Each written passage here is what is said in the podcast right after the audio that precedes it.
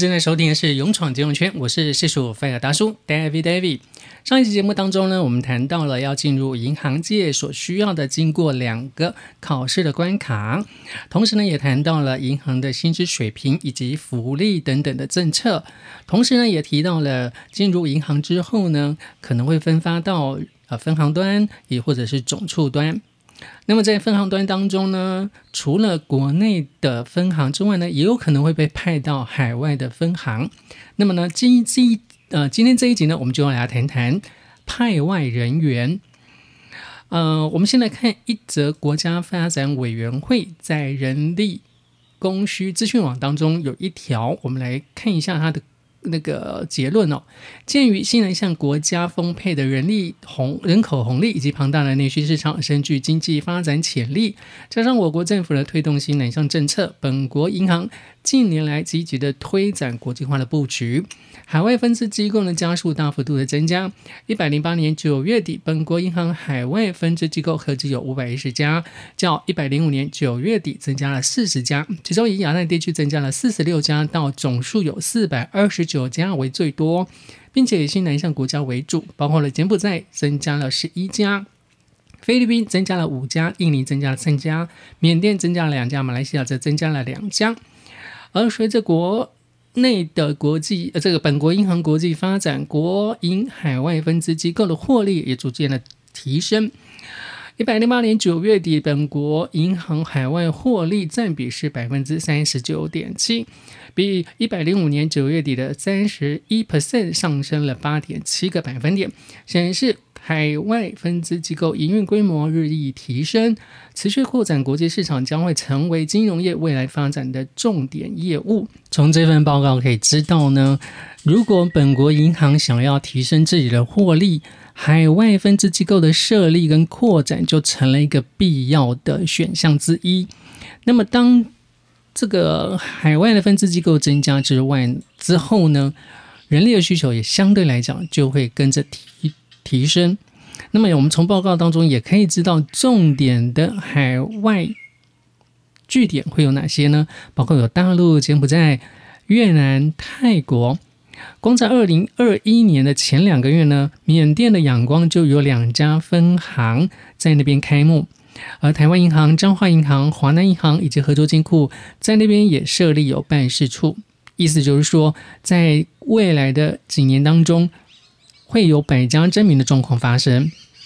另外呢，呃，根据自己的经历啦，哈，某家银行的女皇事件发生之后呢，美国地区相对来讲人力需求也会大幅度的增加，尤其是呃这个法尊啊，以及洗钱防治等等的人力需求非常的多。另外呢，在这边让我来倚老卖老一下。在民国八十几年的时候呢，其实派外人员并没有那么盛行，同时呢，也只有发生在呃高端的管理人员身上哦。因此，我们这些基层的行员呢，其实不会碰触到派外的这个选项。那时候的打工度假风气呢，也没有那么盛行。呃，当然了，我们那时候的。外语能力也没有像现在年轻人的外语能力那么强，因此呢，派外呢一直都不是我们那时候的一个选项之一。不过呢，现在海外分支机构的增加、人力需求的增加，以及呢现在年轻朋友们的外语能力的增加，以及那公度假这个风气呢逐渐的盛行，因此大家想要到海外去扩展自己的视野也好，呃，增加自己的工作经验也好呢，其实这种风气是越来越盛行。那么派外到底有哪些好处呢？会这么吸引人想要过去呃那边工作啊？当然，第一点就是薪水会比较高啊，因为啊在海外工作呢，不仅仅是本薪，也就是你在台湾领的这份薪水之外呢，它还增加了海外津贴。那海外津贴有包括两种方式啊，就看各家银行的做法。呃，我之前所待的银行呢，它是固定的海外津贴，比如说一个人大概四万，当然集聚也不懂，每个的层级不同，它的海外津贴是不一样的。不过它就是你那这个职等，那就是这样的海外津贴。那我也有听说其他同业呢是按照本薪的百分比来加海外津贴，哦，那就看各家银行的做法。另外呢，就是住的会比较好。呃，你在台湾工作，可能是自己在外面租房子也好，或者是跟家人住，啊，不是公寓就是公寓大厦嘛，都有。那或者是社区，或者是这个后天错都有可能。但是呢，在海外为了保障航员的安全，因此呢，通常都会住的还不错，一定会有这种管理人员。拿香港来说呢，呃，我们所住的。宿舍呢，每个月的租金大概都会有港币两万块，里面还有一些会馆啦，可以洗三温暖啦，可以游泳，可以可可想而知啊，我们住的都是相当好的。那么除了住的比较好之外呢，嗯，剩下的就是大家个人的体验了。你可以体验当地的风俗民情，可以体验当地的生活，你也可以培养你自己的国际观。因为你在海外呢，接触的不仅仅是你自己的台湾过去的人员，你还会接触到其他银行的同业，甚至外商银行，乃地乃至于呢当地的政府这个官员，你都有可能会接触到。那他当然不可免说你台商。那些管理阶层的人员，你也一定都接触得到，就不像你在台湾拜访这些产业，你可能接触到只是这个财务主管啊，甚至财务经办，你那上面的经营人员呢，你未必能够亲自接触到。不过在海外呢，人不亲呃土不亲人亲啊，所以你相对来讲，你就很容易接触到这些管理阶层。那相对来讲，他们的国际观就可以慢慢的跟您潜移默化、相互激荡出不一样的这个体工作体验。那另外有一点呢，是我觉得蛮重要的，你可以培养你自己解决问题的能力。像在台湾，你可能碰到问题，客户有一些疑问，或者是你碰到难以解决的问题，你可能就会跟主管报告，主管就会告诉你说要大概要怎么做怎么做。通常都不是你自己发想这个问题你要怎么解决。不过到了海外呢，碰到的问题未必是跟国内的一样，因此呢，即使比你高阶的主管也未必有好的方法去解决，他也没有办法即刻的反应告诉你要怎么解决。因此呢，你自己在国内工作的时候的培养出来的解决问题的能力就非常的重要。你可能这个问题可能要大家共同来讨论。因此呢，我觉得如果你能够培养好解决问题的能力的话，你到海外工作的时候呢，就会占尽比较啊比较能够习惯了，也能够占尽一些便宜。不过呢，这么多优点难道它没有缺点吗？尤其到海外工作，其实是形单影只，即使有其他的同仁跟你一起过去啊，不过有的是跟着家庭。一起过去，他们可能假日的时候也未必会会会跟着你一起活动，因此呢，派外呢就会有一些缺点了。我个人列为的事项，第一个呢就是工时的部分。由于海外的加班的规定呢，其实各国都不一样，而且又要跟台湾的相符合，要符合台湾的法规限制哦。因此，有很多家银行其实几乎都是责任制啊。呃，像礼拜六。应该是休假日，不过通常在海外地区呢，你假日也是你的上班日，因为恐怕你在礼拜一、礼拜五没有办法及时解决的这些工作呢，你恐怕会留到礼拜六去。礼拜六甚至我们都还常常加班写报告啦、做分析等等，所以工时呢通常都要比台湾的长很多。另外就是生活习惯，在台湾的天后也好啦，或者是呃这个商家，你可能楼下就有 Seven Eleven 或者便利商店等等，呃，甚至你买想要买东西，你可能到大卖场就是一一一站就可以购足你所需要的生活用品。但是呢，在海外，我拿香港来讲，香港是一个比较繁华的地区，不过呢，纵使你常常会遇到这些便利商店，那便利商店的服务的范围就没有像台湾这么广。另外呢。嗯，有一些东西他们没有所谓的大卖场，即使你是知道有 IKEA，不过，呃，你想要像家乐福啦、大润发这种一站式就购足你所需要的生活用品，在香港几乎没有办法哦。你可能，比如说你要买电器，你可能要去。呃，电器行，他们有几家知名的电器行，像丰泽啦、百老汇啦。但是呢，如果你想要买电器跟棉被的话，那你就必须要跑两个地方，在台湾，如果你想要买电器跟棉被，你是不是在家乐福、大润发就一站式的就可以购足你所需要的生活用品？啊，尤其你在刚过去香港工作的时候，你其实人生地不熟，你怎么样去购足这些东西？其实要跑很多地方。那在香港的时候呢，其实网络并不是租屋的条件之一，所以呢，你要自己去办网络，你也必须要自己跑一趟电信商。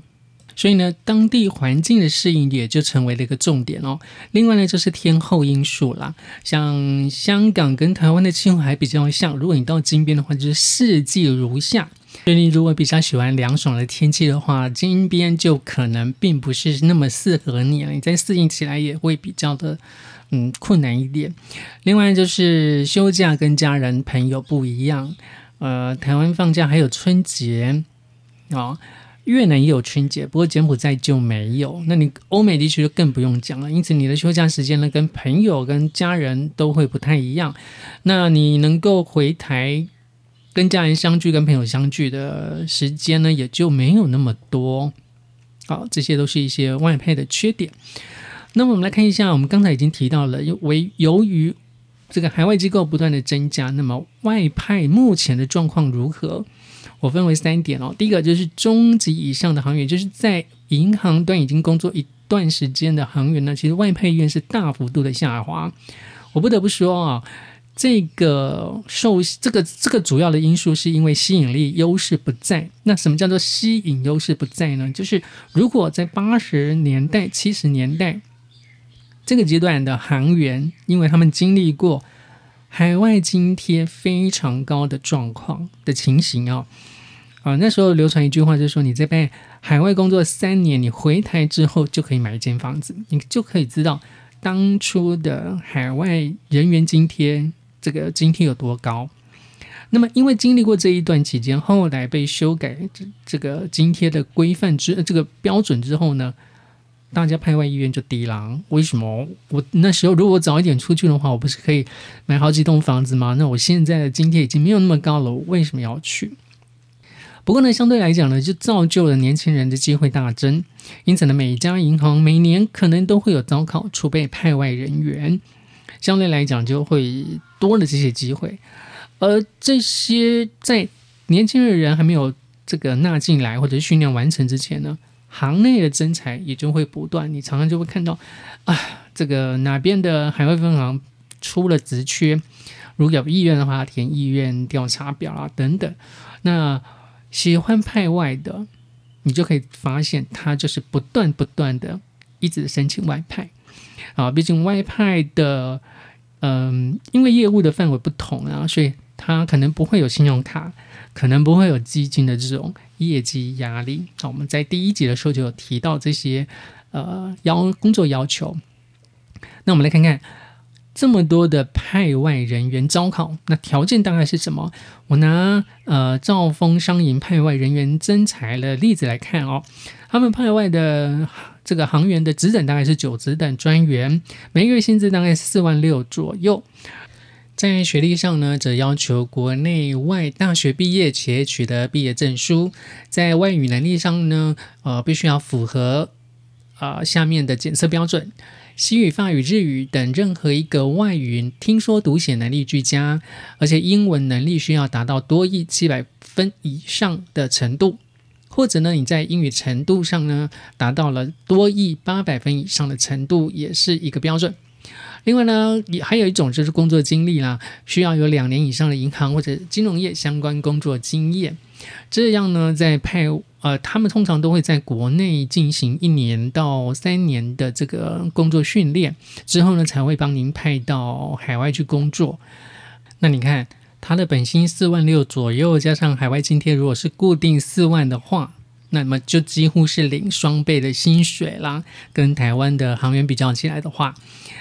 不过，我觉得不论在哪边工作，台湾也好，海外也好，如果能够用心把每件事情做到最好，用心的把每一件事情都弄清楚的话，其实你不管在台湾工作也好，在海外工作也好，在银行业都是可以无往不利的。那就看大家怎么样的去抉择了。